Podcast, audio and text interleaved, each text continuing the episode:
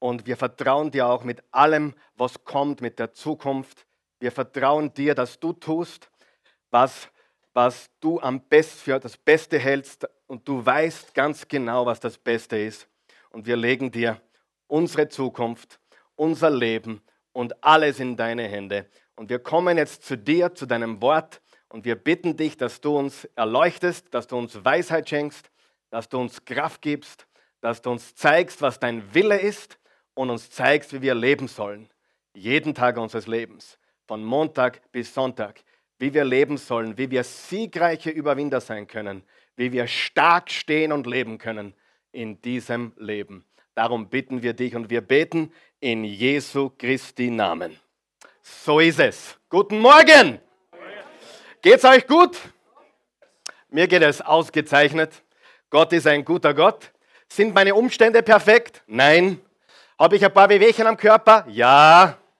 Habe ich Kinder, die manchmal schlimm sind? Ja. Ärgert mich meine Frau manchmal? Ja. Geht es mir gut? Ja. Bin ich ein Überwinder? Ja. Habe ich den Sieg? Yes. Halleluja. Satz ja Woche. Ich mir gedacht, ich muss ein bisschen Auferstehung betreiben heute Morgen, falls jemand noch schlafen sollte. Wenn du zum ersten Mal da bist oder zuschaust, wir sind mitten in einer Serie von Botschaften mit dem Titel Stork. Sag einmal Stork. Die Serie lautet ganz genau Stork, Stehen und Leben mit echter Power. Und der Titel heute lautet Stork im Glauben. Und für einige wird das heute sicherlich eine Botschaft sein voller Hoffnung. Wer braucht Hoffnung im Leben? Wer vertraut Gott schon lange für eine Sache? Wer wartet schon seit längerer Zeit auf ein Wunder, auf einen Durchbruch? Darf ich dich fragen? Ja, einige hier, einige vielleicht nicht, keine Ahnung, vielleicht bist du zufrieden. Mein Beileid, wenn du zufrieden bist. Und ich meine das wirklich, wenn du zufrieden bist, dann tust du mir aufrichtig leid. Wer ist dankbar heute Morgen? Wer ist extrem dankbar? Wer ist trotzdem unzufrieden und möchte mehr von dem, was Gott hat? Das ist es, meine Freunde. Gott hat mehr für dich. Gott hat Größeres für dich. Gott hat Besseres für dich. Gott möchte dich befördern. Sei nie zufrieden, aber immer dankbar. Halleluja. Das ist eine wichtige Botschaft, weil wir in einem Land der Zufriedenen äh, leben. Studier die Evangelien, du wirst feststellen, dass Jesus die Zufriedenen geplagt hat und die Geplagten hat er erfüllt. Die, die zufrieden waren, hat er geplagt. Die hat er wirklich herausgefordert. Und wir wollen nicht zufrieden sein, wir wollen uns ausstrecken noch mehr. Und ich bin sicher, dass heute für dich eine Botschaft der Hoffnung sein wird, wenn du schon lange wartest, wenn du schon lange vertraust, äh, wenn du Gott schon lange für eine Sache glaubst. Und äh, ich glaube, dass Gott ein spezielles Wort für dich heute morgen hat. Und wir wollen an dieser Stelle alle willkommen heißen, alle begrüßen, äh, die zu Hause sind, hinter einem Computer, hinter einem Laptop, hinter einem Phone. Wir wollen dich herzlich willkommen heißen und dir unsere besten Grüße schicken hier aus Fösendorf. Herzlich willkommen. Schön, dass du dabei bist.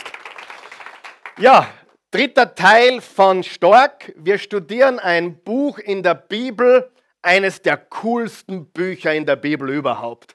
Das Buch Daniel.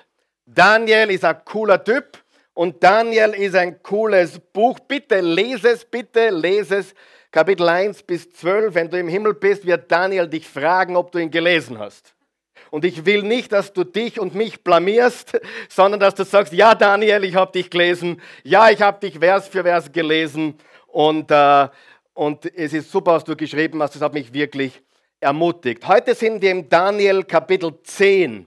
Letzte Woche, als kurze Wiederholung, waren wir im Kapitel 6 von Daniel und wir haben darüber gesprochen, wie Daniel äh, fest entschlossen war, egal was kommt, egal was war, egal welche Drohungen ausgesprochen wurden. Er war entschlossen und äh, Gott hat ihn auf wunderbare Art und Weise vor den Rachen, vor den Mäulern der Löwen gerettet. Und Daniel war damals ungefähr 80 Jahre alt und in der heutigen Geschichte ist er noch ein bisschen älter. Darf ich fragen, wer kann sich vorstellen, älter als 80 oder 90 zu werden? Ja, super, das ist ein Träumer, die nehmen wir nicht ganz ernst. Aber wer, wer ist bereits für vielleicht 90, 95? Ja, äh, das ist schon etwas anzustreben. Ich bin mir ganz sicher, dass das etwas ist, was möglich ist. Daniel war also vorige Woche um die 80, in den 80ern.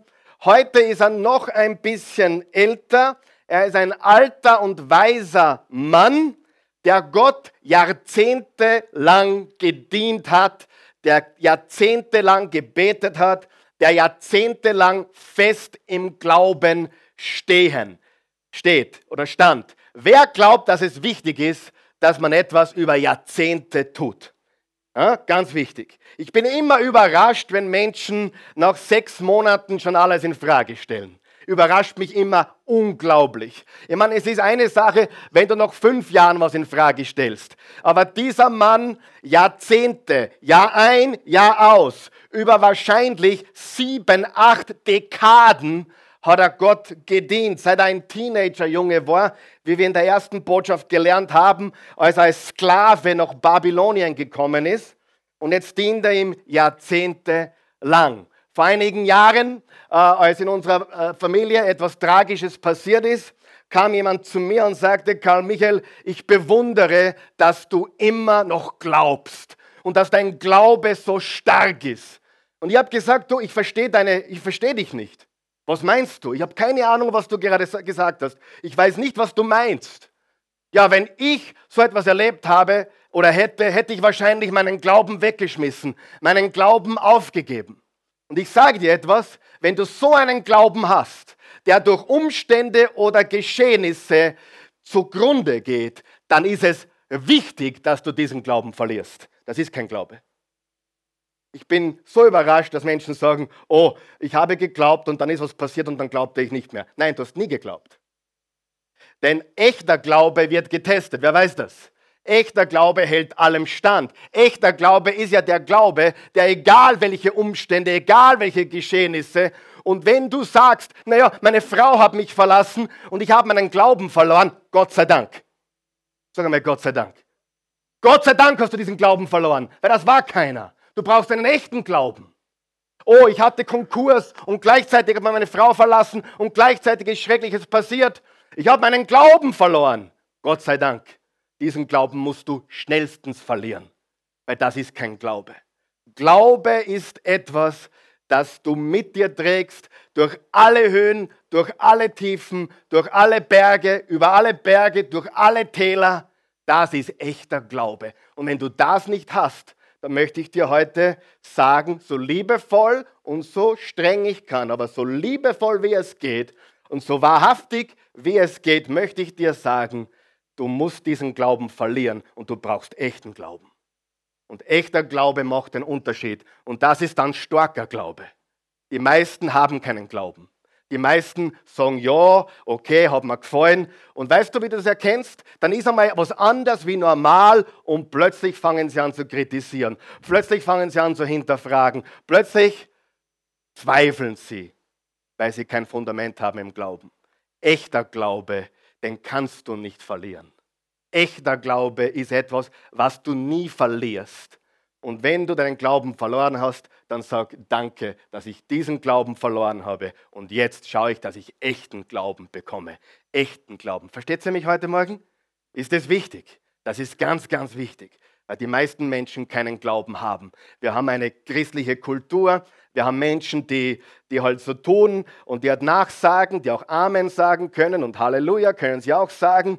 Aber wenn es wirklich darauf ankommt, dann sind sie so schnell erschüttert, sie sind so schnell wieder ausgelöscht, wie sie on fire waren. Das Strohfeuer war hoch und genauso schnell ging es aber auch wieder mit dem Auslöschen dieses Feuer. Okay? Das war jetzt nicht geplant heute, ich hoffe, das hilft dir.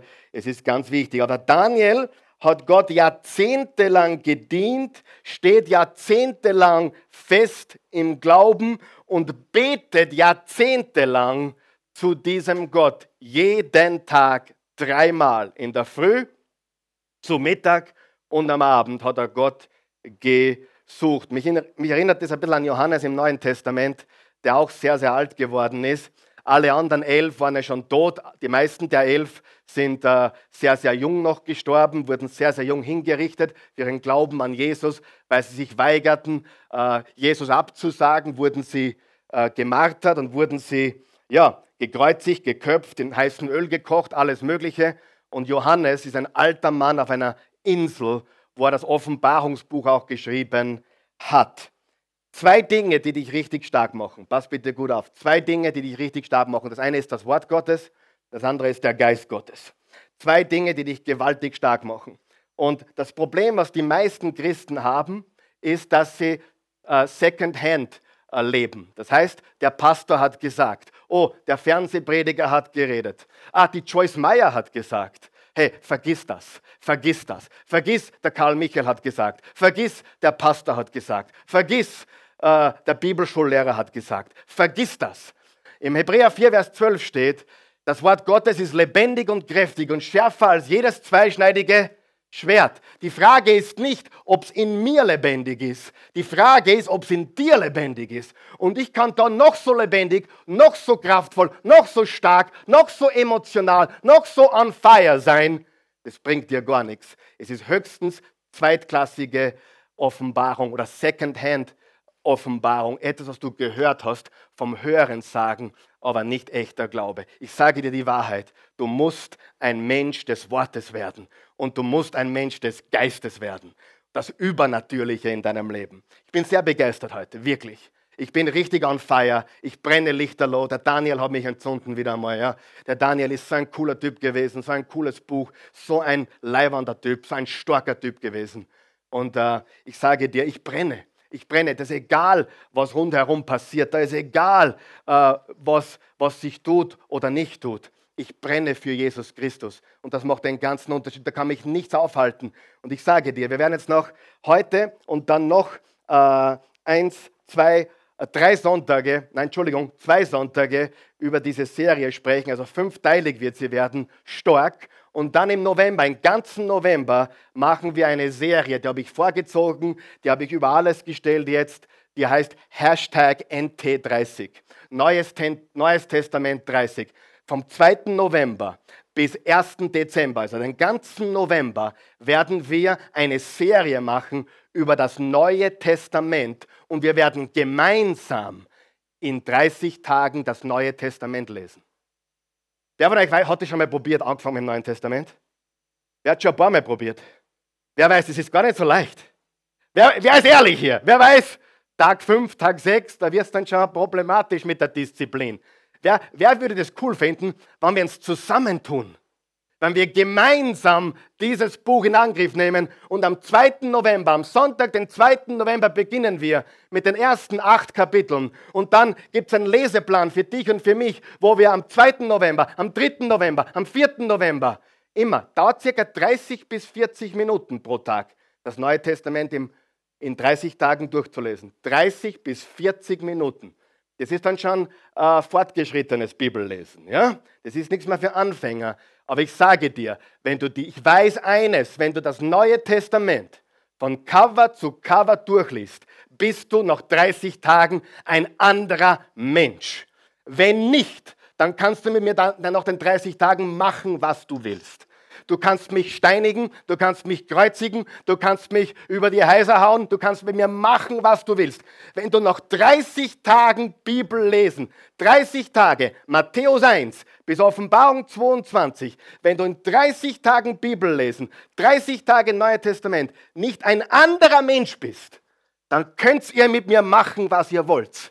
Ihr könnt da einen Marterpfahl aufrichten. Ihr könnt da einen Scheiterhaufen aufbauen. Es ist mir völlig egal. Ich weiß, dass ich weiß, dass ich weiß, dass die 500 Bibeln, die da hinten liegen und die anderen 500, die wir noch hinten im Lager haben, die ich bestellt habe, wo ich die Woche schon 10 Stück verschenkt habe, an Geschäftspartner, an Geschäftsleute, an Menschen, die, einer nannte, der ist 53. Du, was ist das für ein Buch? Lebendiges Buch.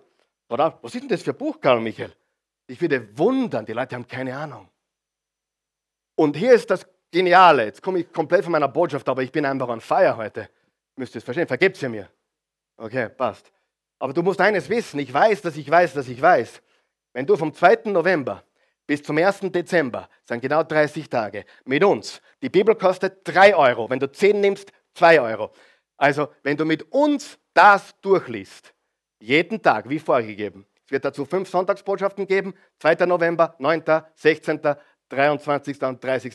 Wir werden gemeinsam das Neue Testament lesen. Jeden Tag über 30 Tage. Wow.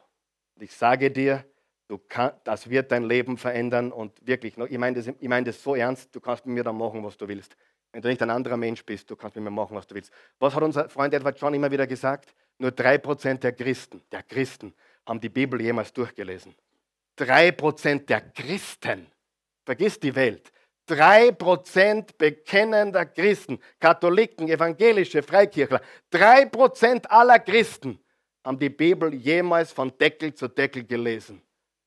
So. Und wir werden nicht nur uns entzünden, die Bibel durchzulesen. Ich will, dass du darüber nachdenkst, wenn du in diese 30 Tage mit ins Boot holen kannst. Bist du bereit? Dass du dem vielleicht eine Bibel schenkst und sagst, hey, lest mit mit mir. 30 Tage? Ja, les mit, deine Freundin vielleicht, deinen Freund, deine Tante, deine Oma, deine Mutti.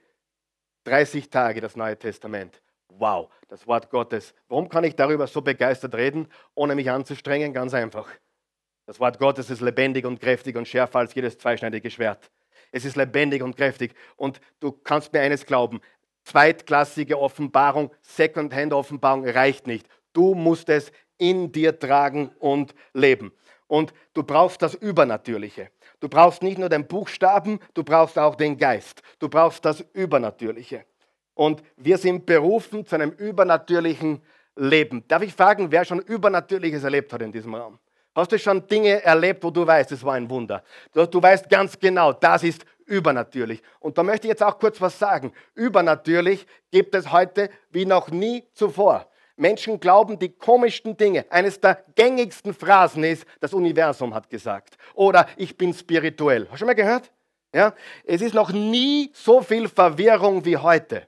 Es ist noch nie so viel Übernatürliches wie heute. Und es ist ja ganz klar, alles, was echt ist, wird gefälscht. Ich sage das noch einmal. Alles, was echt ist, wird gefälscht. Habe ich recht?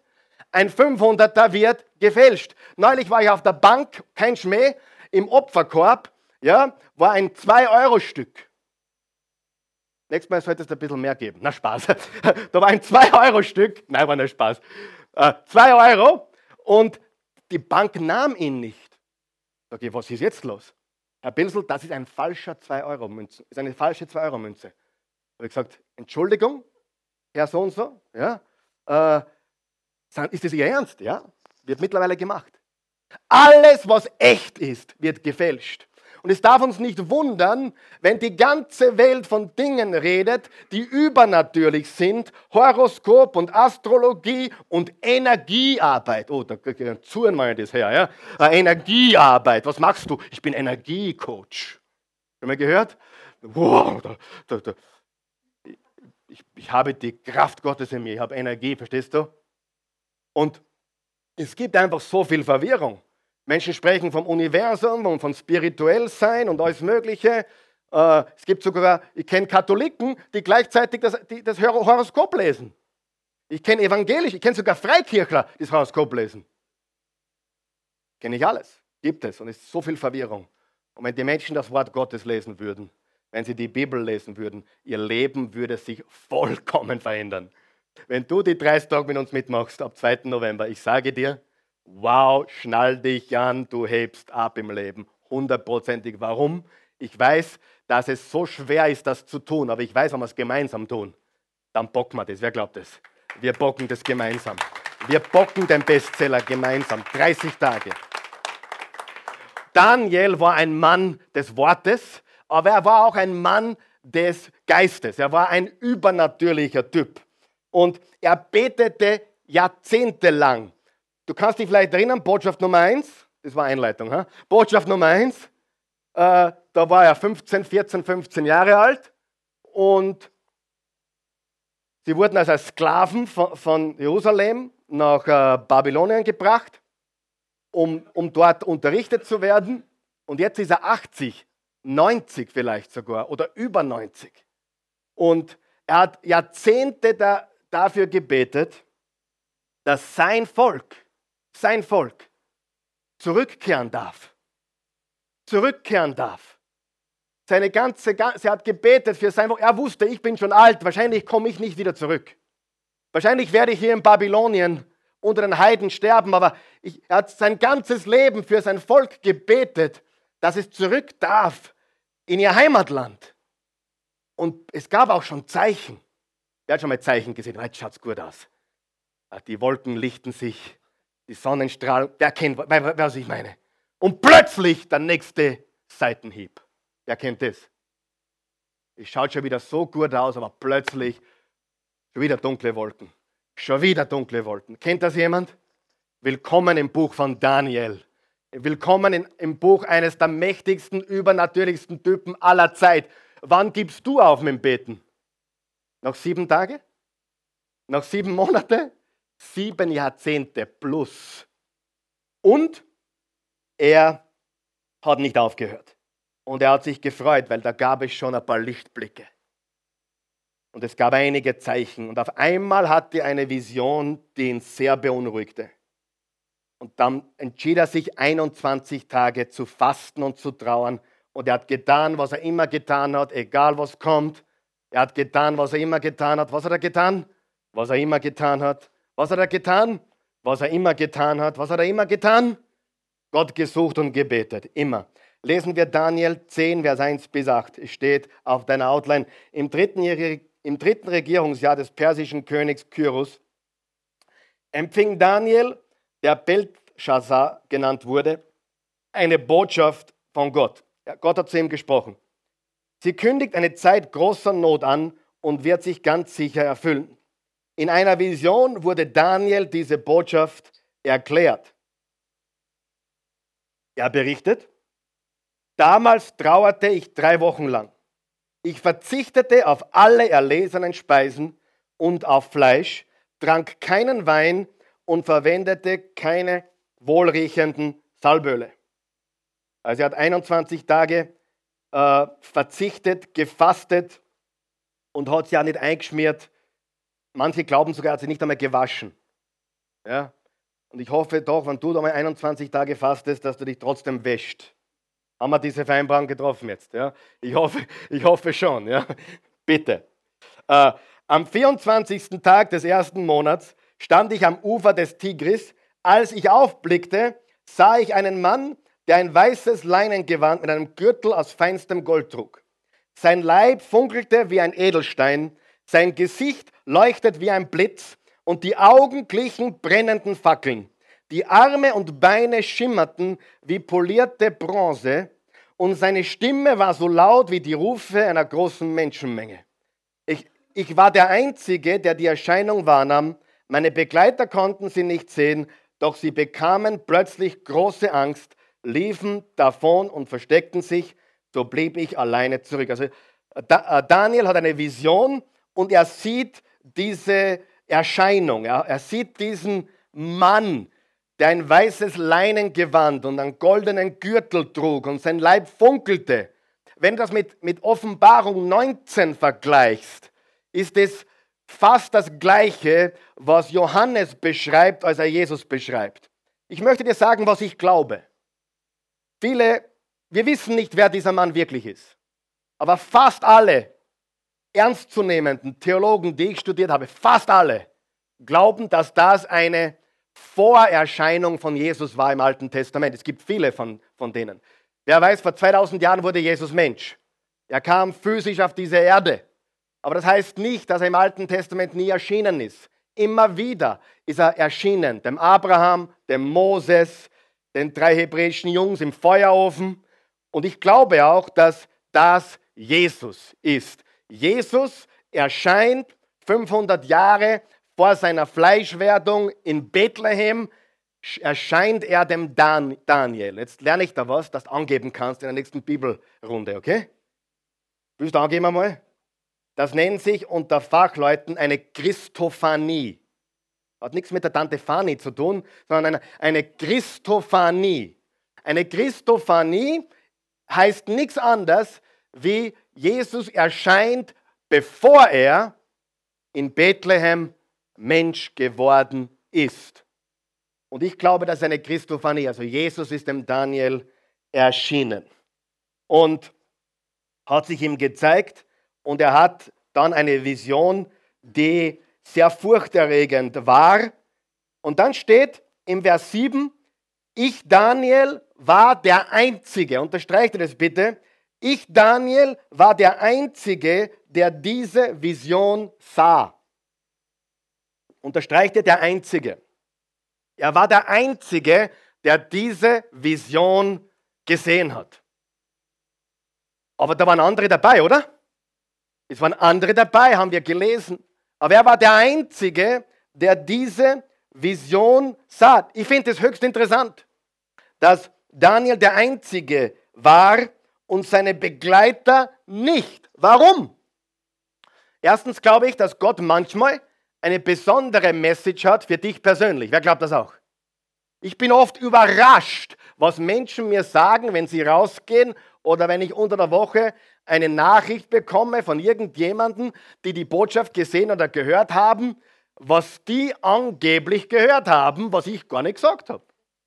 Es ist hochinteressant. Gott hat mir gesagt, ich habe es gehört. Gott hat mir so viel gezeigt durch diese Botschaft. Na, was hat er denn gezeigt?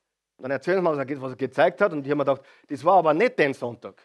Das muss ein anderer Sonntag gewesen sein. Warum? Glaubst du, dass Gott dir was sagen will? Zwischen den Zeilen auch? Wer glaubt, dass jeder in diesem Raum und jeder unserer Zuschauer was anderes hört von dem, was ich sage? Wer glaubt das? 100 Prozent. Das würde dich überraschen, was Menschen hören. Und wie sie es hören und wie sie es wahrnehmen. Und trotzdem glaube ich, dass Gott dich hierher geschickt hat, nicht um den Karl Michael zu hören, sondern von Gott zu hören. Jetzt habe ich es gesagt. Endlich einmal, oder? Das war jetzt so gut. Ich glaube, ich höre mir meine Predigt die Wochen selber nochmal an, weil das war wirklich gut. Gott hat dich nicht daher geschickt, damit du dem Karl Michael hörst, sondern dass du von Gott hörst. Wer ist darüber begeistert? Ja? Wow! Und daher, bitte, bitte, bitte, wenn du noch ein unreifer Gläubiger bist oder noch nicht so reif wie manche andere, bitte mach dein Kommen nicht davon abhängig, wer, wann da mehr anderer predigt. Das ist doch Kindergarten, oder? Weißt du, was das eigentlich bedeutet? Du schaust auf Menschen, nicht auf Gott. Hast du mich richtig verstanden? Hey, der Name des Predigers ist nicht so relevant wie das, was Gott dir zu sagen hat. Ich habe schon einmal in der Bibelschule gesagt, ich habe noch nie, ich habe noch nie eine Predigt gehört oder gesehen oder, oder beigewohnt, egal wie gut oder schlecht. Wer hat schon ein paar schlechte Predigten gehört? Sagen wir ehrlich. Da nicht, ja, dann, okay. ich meine, das müssen wir, aber wer hat schon mal eine richtig schlechte Predigt gehört? Uh, Weißt du, ich habe noch nie eine Predigt gehört. Jetzt hör mir ganz gut zu. Ich habe noch nie eine Predigt gehört, egal wie grottenschlecht, wo, ich nicht, wo Gott nicht zu mir gesprochen hat, wo ich nicht was mitgenommen habe. Immer. Ich nehme immer was mit. Ich nehme immer was mit. Warum nehme ich immer was mit? Weil ich erwarte, dass Gott zu mir spricht. Weil ich erwarte, dass egal was der Mann, die Frau da vorne von sich gibt, dass da was dabei ist, was ich mitnehmen kann und dass Gott zu mir spricht. Versteht ihr, was ich meine? Manche Christen müssen reif werden. Sie schauen auf Menschen. Sie schauen zu sehr auf Menschen. Diese Rockstar-Mentalität. Vergisst es. Vergisst es. Und wir müssen einfach verstehen, Daniel war der Einzige, der diese Vision sah.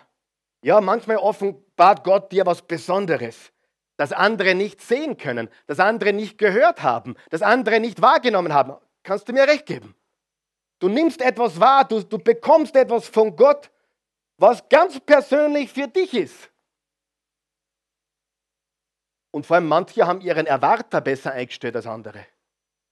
Manche haben eine andere Erwartung. Auch beim Lobpreis merkt man das oder bei der Botschaft merkt man das. Man merkt es allgemein. Und heute bin ich jemand, der hundertprozentig davon überzeugt ist, dass es ganz wichtig ist, dass du, bevor du da reinkommst, bevor du die Botschaft hörst, dass du dich innerlich vorbereitest. Wenn du gerade aufgestanden bist, wenn du gerade hereingehetzt bist, tut mir leid, super, dass du da bist, aber du wirst nicht das mitnehmen können, was du sonst mitnehmen hättest können. Hundertprozentig. Dreh deinen Erwarter ein. Dreh äh, die, die Frequenz richtig ein. Wenn ich 88,8, gibt es gar nicht, 88,6 hören will, dann muss ich auf 88,6 und nicht 6,5 oder, oder 7 oder 5,5, äh, 88,55, sondern 6, richtig? Es ist ganz wichtig. Du kannst von Gott hören, unabhängig vom Prediger, unabhängig vom Sprecher, unabhängig von dem, was da äh, heute der Titel der Botschaft ist. Ganz wichtig. Wir, wir machen ja nur die Titel so, so, so, so komisch und interessant, ähm, damit mehr Leute neugierig werden, mehr zuschauen. Verstehst du? Das ist ja ganz normal. Aber du brauchst das Übernatürliche. Manche waren überrascht über meine Serie über Israel. Die haben gar nicht gewusst, dass das überhaupt in mir ist.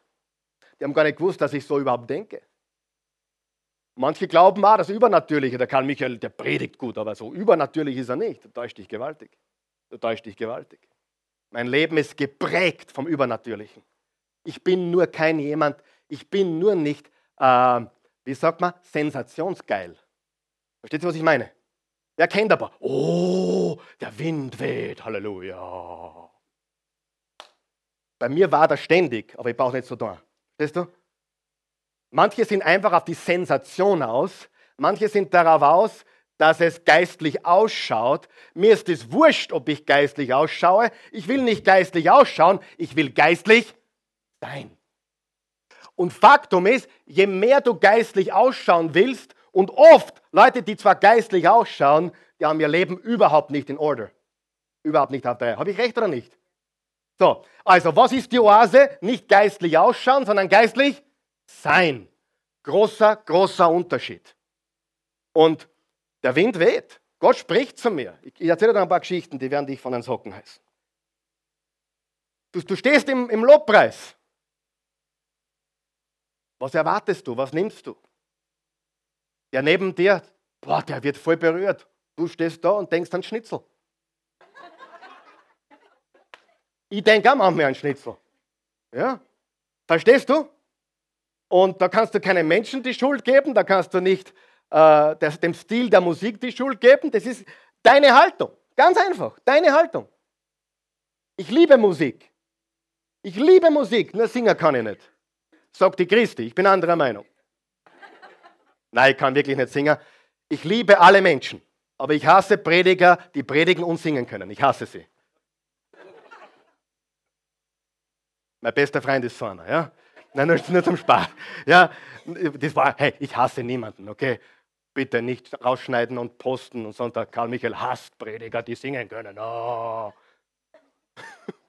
Das war ein Witz, okay? Hallo? Gut. Aber du, du stehst drin und du spürst Gott, der neben dir denkt an, ans Mittagessen. Oder Baklas, Baklas. Seit, seit letzten Sonntag gibt es gratis Kaffee in der Oase. Ich brauche kein Geld mehr einschmeißen. Wow. Und der neben dir ist berührt von der, von der Gegenwart Gottes. Gleiche Atmosphäre, gleicher Raum, gleiche Musik, gleich alles. Oder du liest einen Vers in der Bibel und plötzlich, oh mein Gott, was geht? Wer hat das schon erlebt? Ein Bibelvers und da geht die Post ab. Du hast ihn vielleicht schon hundertmal gelesen, aber heute, bum, bam. Kennt es jemand? Und du zeigst ihn deiner Freundin so, hast du das gelesen? Aha, wo gehen wir essen hin? Aha, Trinken wir einen Spritzen oder, oder einen Kaffee? Na, schau her, was ich da gelesen habe! Ja, ja, okay. Versteht ihr, was ich meine? Gott spricht zu uns und Gott zeigt uns gewisse Dinge. Du hast ein Erlebnis. Oder wer hat schon mal ein Aha-Erlebnis während der Botschaft gehabt? Ein Aha-Erlebnis? Warum hat es neben dir, der neben dir nicht äh, gleichzeitig? Haben wir gefragt? Warum gehst du aus und du sagst, pa, hast du das gehört? Ich glaube, das hat heute mein Leben verändert. Und die reden darüber, was du für ein cooles Auto hast. Oder, oder, oder was deiner Mob. Oder wird Österreich gegen Montenegro heute gewinnen? Ich kann es euch sagen. Wer will es wissen? Wer will es wissen? Ruf mir um 20 Uhr an, ich sage das, ja. Seid, ich bin, schau, ich muss mir da herrlich sein. Ich kann eigentlich was erzählen, was ich nicht weiß. Aber Österreich lebe, oder? Schon. Bundesliga Käse, Nationalmannschaft super, oder? Besser werdend. Na, ich will damit sagen, du hast Momente. Wer hat schon Momente gehabt? Momente, wo Gott zu dir gesprochen hat, wo Gott dein Leben verändert hat. Gott will dir was zeigen. Du musst offen sein. Das Wort Gottes ist lebendig und kräftig. Du musst dich öffnen, du musst dich aufmachen. Du musst deinen Kopf freikriegen. Du musst dein Herz äh, äh, bereinigen, bevor du, bevor du das Wort Gottes aufnimmst. Du kannst, nicht, du kannst nicht im Gottesdienst sitzen oder vom Bildschirm sitzen oder, vom, vom, äh, oder, oder die Botschaft hören und gleichzeitig voller Groll sein. Da geht nichts durch. Bitte um Vergebung. Vergib, was immer notwendig ist. Lass deine Gabe zurück und geh und versöhn dich und dann geh zum Wort Gottes. Bist du mit mir? Wenn du zu bist, dann geht nichts. Und das Wort Gottes ist lebendig und kräftig und schärfer als jedes zweischneidige Schwert. Daniel 10, Vers 8 bis 9. So blieb ich alleine zurück und spürte, wie mich beim Anblick der beeindruckenden Gestalt die Kräfte verließen. Ich wurde kreidebleich und konnte mich kaum noch auf den Beinen halten. Da fing der Mann an zu sprechen. Und kaum hörte ich seine gewaltige Stimme, die gewaltige Stimme, da verlor ich die Besinnung, fiel um und blieb mit dem Gesicht am Boden liegen. Die stärksten Männer können die Gegenwart und Herrlichkeit Gottes nicht standhalten. Gottes Gegenwart, Gottes Kraft ist so gewaltig. Wenn er dich berührt, hat er dich schon mal berührt? Hat er dich schon mal überführt? Hast schon mal gesündigt und er hat dich überführt und du hast dich so schlecht gefühlt. Ich dir was sagen? Sei froh. Jemand kam zu mir und sagte, ich glaube, ich habe mein Heil verloren. Ich glaube, ich bin kein Kind Gottes. Wirklich. Ja, was ist denn passiert? Sage erstens einmal, ich sage dir dann nachher, dass das nicht so ist, aber äh, ja, ich habe so gesündigt und es, es ist unbeschreiblich. Ich habe so gesündigt und es ist unbeschreiblich, wie weh das tut. Dass der weh tut, ist der Beweis, dass du Gott gehörst. Wenn du wem umbringst und dir ist wurscht, dann müssen wir reden. Da können wir wahrscheinlich gar nicht mehr reden. Aber wenn du etwas getan hast, so schlimm es ist, hörst du mich, und du wirst von Gott überführt, die Bibel sagt, der Heilige Geist überführt uns. Das ist ein Beweis, dass du ein Kind Gottes bist. Das nennt die Bibel im Hebräer 12 Züchtigung. Gott züchtigt dich. Gott, Gott trat dich um im Innersten, weil du sein Kind bist. Er liebt dich. Wenn du, jemand kam zu mir, oh, ich glaube, ich habe die Sünde gegen den Heiligen Geist getan. Oh mein Gott. Da muss man, äh, andere Predigt, okay? Aber wenn du die Sünde gegen den Heiligen Geist getan hättest, dann würdest du gar nicht drüber nachdenken, weil es da wurscht war. Verstehst du? Das, die, die Tatsache, dass dir die Sünde wehtut, dass Gott dich nicht in Ruhe lässt, dass der Heilige Geist anklopft und sagt, Norris, Karl Michael, Maria, Elisabeth, hey, das geht nicht. Das ist doch der Beweis, dass Gott in dir lebt, oder? Und das ist die Botschaft Gott. Er zeigt dir, hey, dreh dich um, kehr um. Hm? Ergibt einen Sinn, oder? Ich habe in den letzten Tagen, nachdem ich den Daniel ausführlich studiert habe, in den letzten Tagen sehr viel über die einschneidenden Ereignisse nachgedacht in meinem Leben. Übernatürliche Ereignisse. Wollt ihr ein paar hören? Nicht? Alle, alle miteinander? Meine Eltern wurden gläubig 1982. Und damals gab es keine Freikirchen. Zumindest in Salzburg, wo wir wohnten, gab es so etwas nicht. Weit und breit nicht. Und wir besuchten die katholische Kirche. Und da war auch eine Kirche in Salzburg, in Lehen, da wo das Stadion war. Und da gingen wir, das war, glaube ich, ein monatlicher Gottesdienst, mit einem Deutschen, also aus, der Bundesrepublik Deutschland damals, deutschen katholischen Pfarrer, der einmal im Monat oder alle zwei Wochen, ich weiß es nicht mehr genau, Gottesdienste abgehalten hat. Charismatische, lebendige Gottesdienste, Lobpreis, 50 Minuten, Predigt, glaube ich, eineinhalb Stunden. Äh, ihr glaubt, sie predigt lang, also der hat es richtig rauslassen.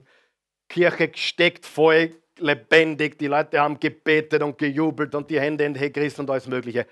Feuer. Und ich war dort zum ersten Mal dort. Und ich kann mich an den Tag noch genau erinnern. Ich weiß nicht, welcher Tag es war, aber es war 82 oder 83, ich war 11 oder 12 Jahre alt. Und ich habe als Kind schon eine Gottesfurcht gehabt. Ich bin mit einer Gottesfurcht aufgewachsen. Ich glaube, das kommt von meinen Omas, die sehr gottesfürchtig waren. Ich hatte wirklich immer Gottesfurcht in mir. Und an diesem Abend, es war ein Sonntagabend, glaube ich, hat dieser katholische Priester, so wie es ich jeden Sonntag mache, einen Aufruf gemacht. Nur der hat alle Vierer geholt. Der hat gesagt, kommt alle, strömt nach vorne. Wenn du dein Leben Jesus geben willst, ström nach vorne. Ström nach vorne. Die halbe Kirche war ganz vorne am Altar. Und ich war überwältigt. Ohne zu wissen, was ich tue, bin ich nach vorne gegangen. Ich war ein ganz schüchterner. Ich habe geweint, unaufhörlich geweint. Non-stoppable. Ich habe dann nachher noch eine Stunde geweint. Gott hat mich so tief berührt. Da kannst du über mich lachen oder sonst was sagen. Ich habe Gott erlebt. Ich habe ihn gespürt. Ich habe ihn geschmeckt. Er war da. Vollkommen da. Und seit diesem Ereignis habe ich dann die Bibel begonnen zu lesen, habe äh, mit viel Feuer ministriert dann in der katholischen Kirche, habe wirklich Vollgas mit Jesus gelebt. Es hat mich wirklich vollkommen verwandelt. Und dann kamen wir nach Amerika, weil wir dort eine Bibelschule besuchen. Besuchen wollten. Meine Eltern haben es getan, haben sie auch getan später. Und ich kam in die Highschool, wo ich die Christi kennengelernt habe. Das, das war schlecht für sie, als sie mich kennengelernt hatte, hatte sie plötzlich einen schlechten Ruf. Nein. Ich war anfänglich wirklich noch gut drauf und dann kam ich in die falschen Kreise. Ich habe alles getan, was du dir vorstellen kannst. Einige Dinge, die du dir nicht vorstellen kannst. Wollen wir nicht näher erläutern. Und wurde dann aus der Schule geworfen sogar. Und also es war wirklich katastrophal. Und hier ist das, hier ist das, ich kann es nur so sagen, hier ist das Perverse an der Geschichte. Ich bin ganz bewusst, also ich, ich habe mich umgeben mit den falschen Menschen. Wer glaubt, dass Umfeld wichtig ist? Darf ich was kurz sagen? Wien ist vielleicht eine der, eine der gefährlichsten Städte der Welt, Kinder zu erziehen. Ich glaube das mittlerweile. Nicht nur Wien, es gibt andere Städte, die wahrscheinlich auch sehr schwierig sind. Umfeld ist so wichtig. Aber ich kam innerhalb dieser Privatschule in eine Gruppe von Pastorensöhnen, ja, das hast richtig gehört.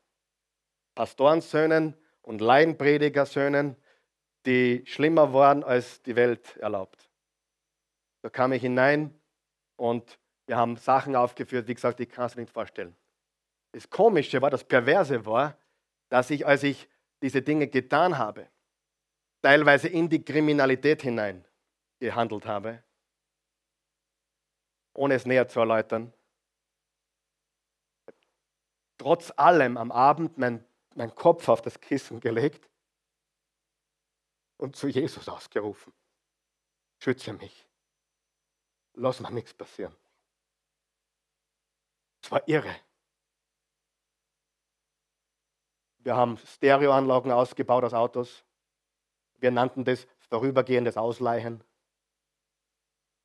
das war jetzt lustig, ja. Also wir haben Sachen gemacht, das war unbeschreiblich. Und trotz allem, trotz allem, war Jesus, das klingt jetzt komplett verrückt, Jesus war mit mir. Er hat mich trotzdem beschützt. Einer meiner Freunde ging zehn Jahre ins Gefängnis. Der hat nicht aufgehört. Der konnte nicht aufhören. Ein anderer zwei Pastorensöhne, beides heute Prediger, Halleluja. Einer hat hier gepredigt schon, Scott Turner.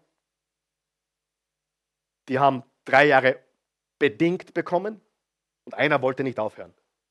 Der hat dann Drogen angebaut und alles Mögliche. Und der war zehn Jahre im Gefängnis. Da war ich drinnen. Ich kann dir sagen, ihr werdet nicht fertig. Und das müssen wir uns sparen auf anders mal, ist wurscht. Aber Jesus war mit mir. Ich habe mit ihm geredet. Ich habe gesagt, verzeih mir trotz allem und beschütze mich.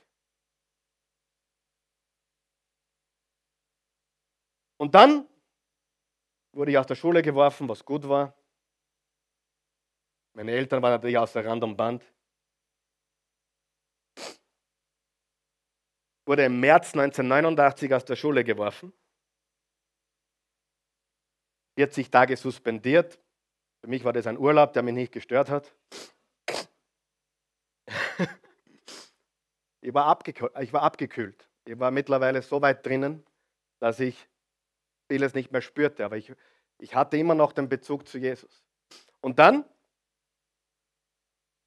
durfte ich zurückkommen. Es war kurz nach meinem 18. Geburtstag, am 17. April 89. Irgendwann Ende April kam ich zurück. Und die Christi hat mich angefleht, heirate mich bitte. Spaß. Hey, ich muss euch ein bisschen auflagern, oder? So ähnlich war das. Na, ich bin auf allen Vieren gekrochen. Und wir hatten einmal in der Woche in dieser christlichen Privatschule, hatten wir einen Gottesdienst. Chapel hat es geheißen. Und ich war dort, natürlich mit den Haaren zu lange. Wir hatten eine gewisse Haarlänge einzuhalten. Die Krawatte musste blau sein, meine war purpurrot. Ohrringe waren verboten. Ich nahm es kurz vor der Schule raus, gab es dann nachher wieder rein. Ich habe für alles was gehabt. Wer kennt mich? Wer weiß, was ich meine? Und dann Da waren 400 drinnen. Die Christi ist, glaube ich, neben mir gestanden, oder? Lüge ich oder sage ich die Wahrheit? Du kannst das erfahren, ob ich die Wahrheit sage. Und ich stand da drinnen. 400 andere Schüler. Und da war ein Gastsprecher. Um die 26. Junger Bursch. Junger Bursch, der aus dieser Schule graduierte und der bereits eine Gemeinde hatte von über 1000 Leuten, also wirklich erfolgreicher Schulabgänger. Und inmitten seines, am Ende zu, aber inmitten seines Gottesdienstes, hat er durch die Menge geschaut, 400, also keine kleine Gruppe, 400. Und er zeigte den Finger auf mich und gesagt, Young man, come here. Junger Mann, komm her. Und eine Lehrerin, die hinter mir gesessen ist, hat gesagt, You can't hide from God. du kannst dich vor Gott nicht verstecken. Ich ging nach vorne und 400 Schüler, ich war der Einzige, der ausgerufen wurde. Ich sage, junger Mann, du wirst die Botschaft von Jesus in die Welt tragen. Du wirst die Botschaft von Jesus in die Welt tragen. Aufgrund meiner Vorgeschichte, ich wollte Tennisspieler werden auf dem College, Fußball spielen auch. Wurde abgelehnt vom College, weil ich so eine Vergangenheit hatte. Sie nahmen mich nicht aufgrund meines meiner Vergehen. Und ich hatte nur eine Möglichkeit gehabt. Ich kann mich bei der Bibelschule annehmen, die werden mich vielleicht nehmen. Das habe ich getan. Der Rest ist Geschichte. Ich kann dir sagen, das ist sehr, sehr übernatürlich. Und das hat mein Leben komplett verändert. Immer wieder und immer wieder habe ich das übernatürliche hautnah erlebt. Ich bin jetzt nicht der Typ, der es spektakulär haben muss. Ich bin nicht der Typ, der sagt, Gott hat ein Wort für dich, hör gut zu, der bin ich nicht. weil ich glaube, dass Gott zu dir spricht, ohne dass ein Prediger sagt, so spricht der Herr. Wer glaubt das auch?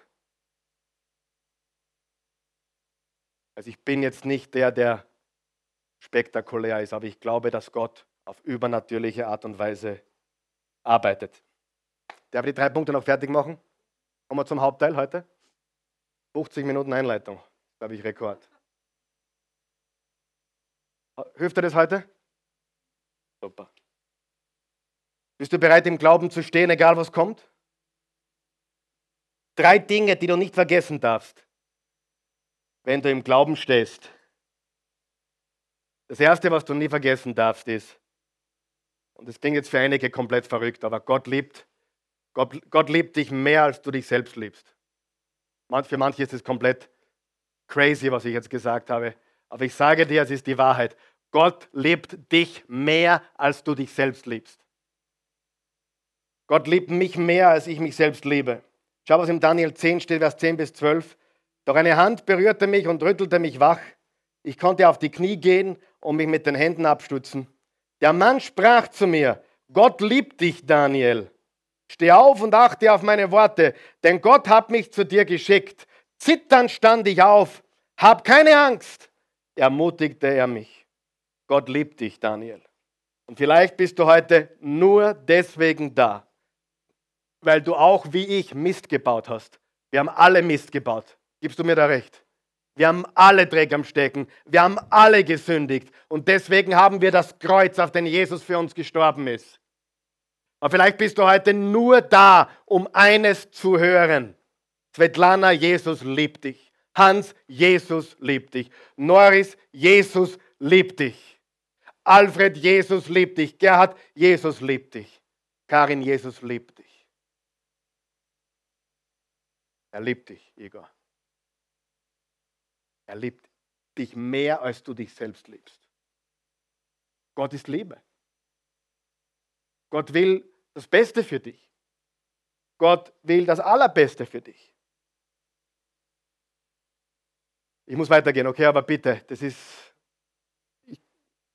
Wir haben eine Serie, du kannst sie bestellen. Gegen Gottes Liebe bist du machtlos. Fünf Stunden, glaube ich. Du musst wissen, dass Gott dich liebt. Gott liebt dich mehr, als du dir vorstellen kannst. Er ist die Liebe. Er will nur das Beste für dich. Aber er ist kein Kaschball. Verstehst du, was ich sage? Gott ist kein Kaschball und Gott ist keine Zauberflöte und Gott ist keine Genie in der Flasche, die du dreimal streichelst und so, bitte, bitte, gib mir. Gott ist ein liebender Vater. Gott ist ein liebender Vater, der uns nicht, Gott sei Dank, alles gibt, was wir gerade wollen. Oh, ich hätte gerne einen Lamborghini. Ja, bitte sehr, Sohn, hast du ihn. Das so deppert bin ich, auch wenn ich es leisten könnte, sicher nicht, oder? Manche haben ein Bild von Gott, was so verkehrt ist. Die glauben, jetzt geht es mir dreckig, Gott mag mich nicht. Und Gott, hey, das hat nichts mit Gott zu tun. Gott ist ein lebender Vater. Gott ist ein liebender Vater und kein Wunschgeist. Hast du mich verstanden? Er liebt dich und er liebt dich mehr, als du dich selber liebst. Und zweitens, Gott tut mehr, als du verstehst. Gott tut mehr, als du verstehst. Daniel 10, Vers 12, das wird einigen helfen jetzt, die vielleicht damit kämpfen. Ich bete schon so lange und ich glaube schon so lange und ich tue schon so lange und ich bin schon so lange treu und ich sehe nichts und ich merke nichts und es ändert sich nichts.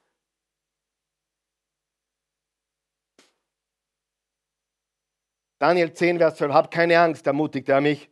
Du wolltest gern erkennen, was Gott tun will und hast dich vor ihm gedemütigt. Schon an dem Tag, als du anfingst zu beten, hat er dich erhört. Darum bin ich nun zu dir gekommen. Wenn du betest, hört dich Gott. Er hört dich immer. Er hört dich immer und Gott wirkt immer. Und er wirkt vielleicht nicht so, wie du es gerne hättest. Weißt du, ich kenne ein paar Leute, die haben äh, begonnen und da ist richtig die Post abgegangen und die haben dann die Bodenhaftung verloren. Kennt jemand solche Leute? Und ich sage dir eines über Menschen, die die Bodenhaftung verlieren. Die werden immer, immer am Boden zurückgeholt. Jeder, der den Boden verlässt, wird zurückgeholt. Wer glaubt das? Jeder. Ich habe es im Geschäftsleben gesehen, ich habe es im Spitzensport gesehen, ich habe es, wo Leute plötzlich glauben, ihre, ihre, ihre Ausscheidung stinkt nicht mehr. Kennst du solche Leute? Ich wollte es jetzt vorsichtig sagen. Und du sagst, wovon redest du, Karl Michael? Naja, ich war auch einmal anders. Und ich kann dir aus Erfahrung sagen, es holt dich alles runter. Alles. Du brauchst Bodenhaftung. Und einige hier müssen dankbar sein, dass sie noch nicht so viel Erfolg haben, wie sie gerne hätten. Du hast mich richtig gehört. Einige müssen dankbar sein, dass mit der Freundin nichts worden ist und nicht geheiratet haben. Einige müssen dankbar sein, weil da gehört vorher noch einiges vorbereitet. Wer weiß, was ich meine? Hallo?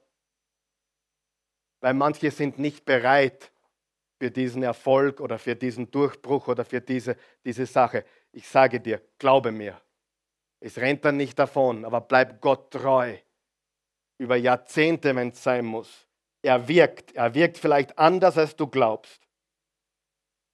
Und im Vers 13 steht, aber der Engelfürst des Perserreichs stellte sich, entgegen, sich mir entgegen und hielt mich 21 Tage lang auf. Doch dann kam Michael, das ist der Erzengel, zu Hilfe, einer der höchsten Engelfürsten. Ihm konnte ich den Kampf um das Reich der Perser überlassen. Dieser Engelfürst ist wahrscheinlich ein, eine dämonische Macht, die sich äh, gegen Jesus und gegen das Reich Gottes gestellt hat. Aber er hat den Kampf gewonnen.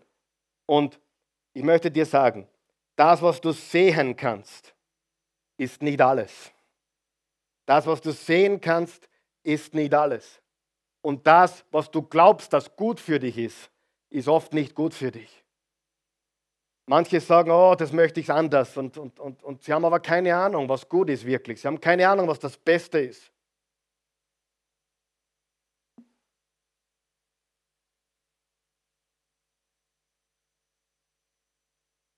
Wer hat gemerkt, da ist ein Kampf? Wer hat gemerkt, der Kampf wird stärker? Wird immer lauwärmer, immer verwirrter. Menschen haben so viel Wissen, so wenig Weisheit. Sie haben so viel, sie reden so viel, aber sagen nichts. Sie plappern nach und kommen sich gescheit und wichtig vor. Aber ich sage dir, wenn eine Information dein Leben verändern soll, dann muss es in dir verarbeitet sein, dann muss es in dir lebendig und kräftig sein. Und das geschieht nur, wenn du ein Mann oder eine Frau des Wortes wirst. Ein Punkt noch und ich kürze das alles ab jetzt. Was war das Erste? Gott liebt mich mehr als ich mich selbst. Gott tut mehr, als ich verstehe oder im Moment begreife. Wenn du das verstanden hast, Gott wirkt jetzt Du siehst es noch nicht, aber Gott wirkt. Aber du musst die richtigen Entscheidungen treffen. Und drittens, Gottes Kraft kommt besonders in unserer Schwachheit zur vollen Auswirkung. Gottes Kraft kommt besonders in unserer Schwachheit zur vollen Auswirkung. 2. Korinther 12, Vers 9. Meine Gnade ist alles, was du brauchst, denn gerade wenn du schwach bist, wirkt meine Kraft ganz besonders an dir. Wenn du am Ende der Kräfte bist, soll ich da was sagen? Gut. Wenn du am Ende der Kräfte bist, dann weißt du, wer deine Kraftquelle ist. Erst wenn du am Ende deiner Kraft bist, deiner Weisheit angekommen bist, wird seine Kraft richtig real in deinem Leben. Ich kenne ein paar Leute, die schwimmen gerade auf der Erfolgswelle, die brauchen Gott nicht. Ich habe vor ein paar Tagen jemandem gesagt, es wird der Tag kommen, da brauchst du ihn wieder. Da hat er geschluckt. Was für ein Irrglaube zu glauben, jetzt brauche ich ihn gerade nicht. Aber wer von euch weiß, Menschen leben so. Menschen leben, wenn es ihnen gut geht, so, als würden sie ihn momentan nicht brauchen. Und erst wenn du ganz unten gewesen bist, erst wenn du richtig schwach bist, erst wenn du weißt, meine Weisheit reicht nicht, erst wenn du dort angekommen bist, kannst du schätzen, wie real seine Kraft in deinem Leben ist. Wir lesen das jetzt nicht fertig, aber da steht dann, dass Daniel wieder zu Kräften kam Seine Kraft kam zurück. Er wurde wieder stark.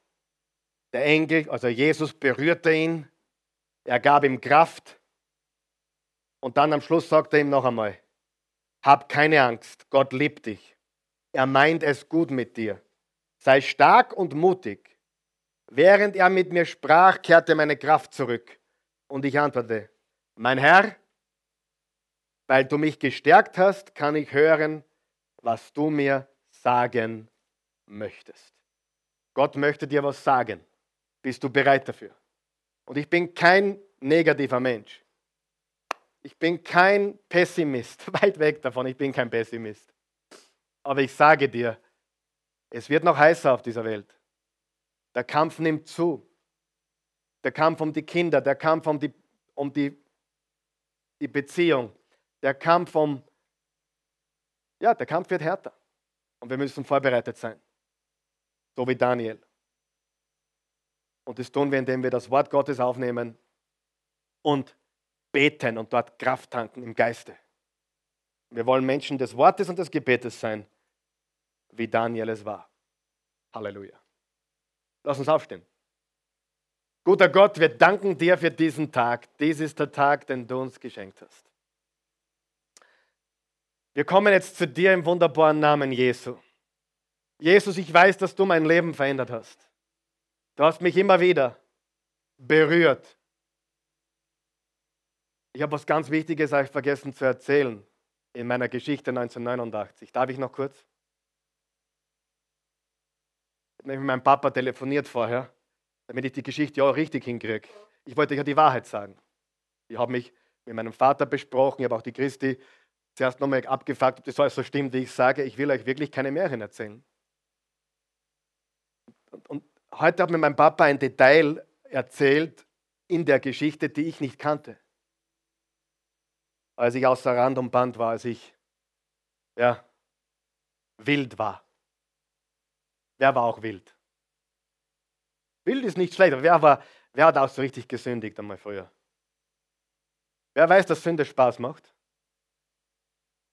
Hey, wenn du das nicht glaubst, gibt es nur zwei Möglichkeiten. Entweder du lügst oder du hast das nie gescheit gemacht. Aber dann beißt, wer weiß das? dann beißt. Aber jeder weiß, dass Sünde ja zeitlang Spaß macht. Wir haben einen riesigen Spaß gehabt. Aber dann hat es mich fast ruiniert. Wer weiß das auch?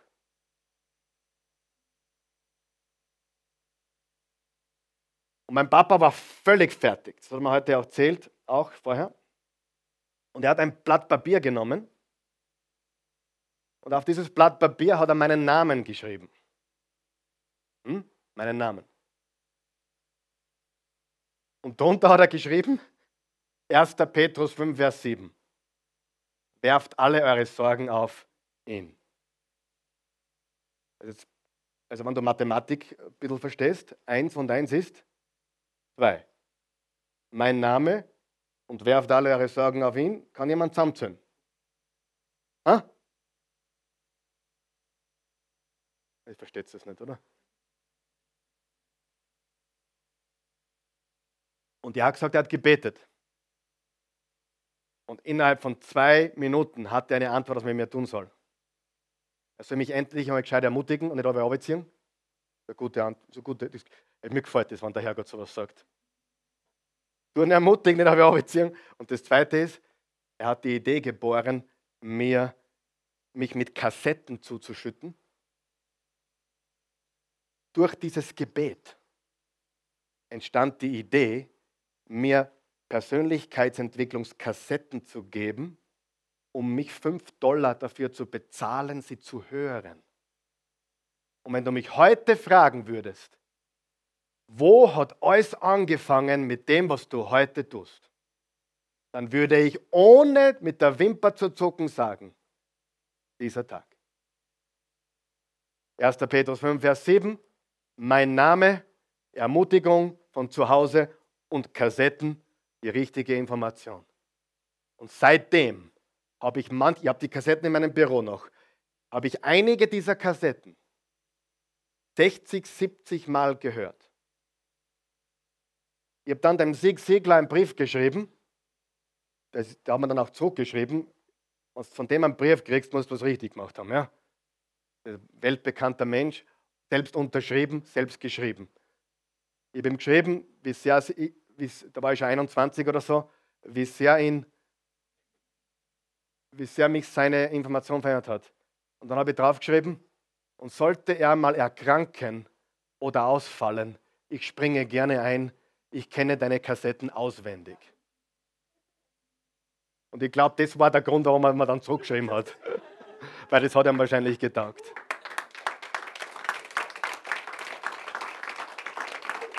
Also, 1. Petrus 5, Vers 7, werft alle eure Sorgen auf ihn. Der Name der Sorge oder des Problems. Und die Antwort kam innerhalb von zwei Minuten, was er mit mir tun soll. Habe ich mich gleich verändert? Nein. Aber die Richtung hat gestimmt. Okay, verstehst du? Das ist ganz wichtig. Beten wir. Guter Gott, ich danke dir für jeden Menschen hier. Und ich weiß, dass du einen wunderbaren Plan hast für jeden hier. Und ich weiß, dass diese Botschaft heute aus den Fugen geraten ist anders wurde, als sie geplant wurde. Aber ich glaube, das ist auch deswegen, weil du etwas sagen wolltest und weil du den Leuten auch zeigen wolltest, dass, dass du sprichst und dass du eine Botschaft hast und dass du weißt, was du tust. Ich danke dir dafür, dass es heute so gekommen ist, dass du, dass du meine Pläne über den Haufen geworfen hast heute Morgen. Und äh, ich bitte dich jetzt für jeden Menschen hier um Mut, um Kraft, um Stärke, aber ich bitte dich, dass, dass du uns hilfst, Menschen deines Wortes zu sein und Menschen deines Geistes. Hilf uns jeden Tag in deinem Wort zu lesen, jeden Tag zu dir zu beten, dich zu suchen. Hilf uns wirklich rauszukommen aus dieser Zuschauermentalität. Ich bin ein christlicher Zuschauer. Lass uns, lass uns mehr sein für dich und lass uns uns einbringen und dienen und Gewaltiges bewegen. Wenn du hier bist oder zuschaust und du hast noch keine persönliche Beziehung zu Jesus, das ist das Allerwichtigste. Gott liebt dich und er hat Jesus gesandt, weil er dich liebt und weil er einen Plan für dein Leben hat und weil er weiß, dass du ein sündiger Mensch bist, so wie ich. Wir haben alle unendlich viel gesündigt, mannigfaltig gesündigt. Zu glauben, dass du besser bist als andere, ist auch eine Sünde, mein Freund. Du bist nicht besser, du bist genauso ein gefallener Mensch, ein Mensch aus Fleisch und Blut, der einen Erlöser braucht. Und wenn du sagst, ja, ich möchte heute einen, einen Erlöser aufnehmen in mein Leben, Jesus, dann bete mit uns. Dein Leben wird sich für immer verändern. Beten wir laut hier und lass uns den Leuten auch zu Hause helfen. Guter Gott, danke für deine Liebe. Du liebst mich mehr als ich momentan verstehen oder begreifen kann ich will verstehen, dass du mich liebst. Ich will deine Liebe aufnehmen. Ich will dir vertrauen. Jesus Christus, sei mein Herr, sei mein Retter, sei mein Erlöser. Ich gebe dir mein Leben und ich nehme deins. Erfülle mich mit deinem Leben. Mach mich komplett neu. Verändere mein Herz und hilf mir, meine Gedanken zu verändern mehr und mehr verwandelt zu werden in meinem Denken.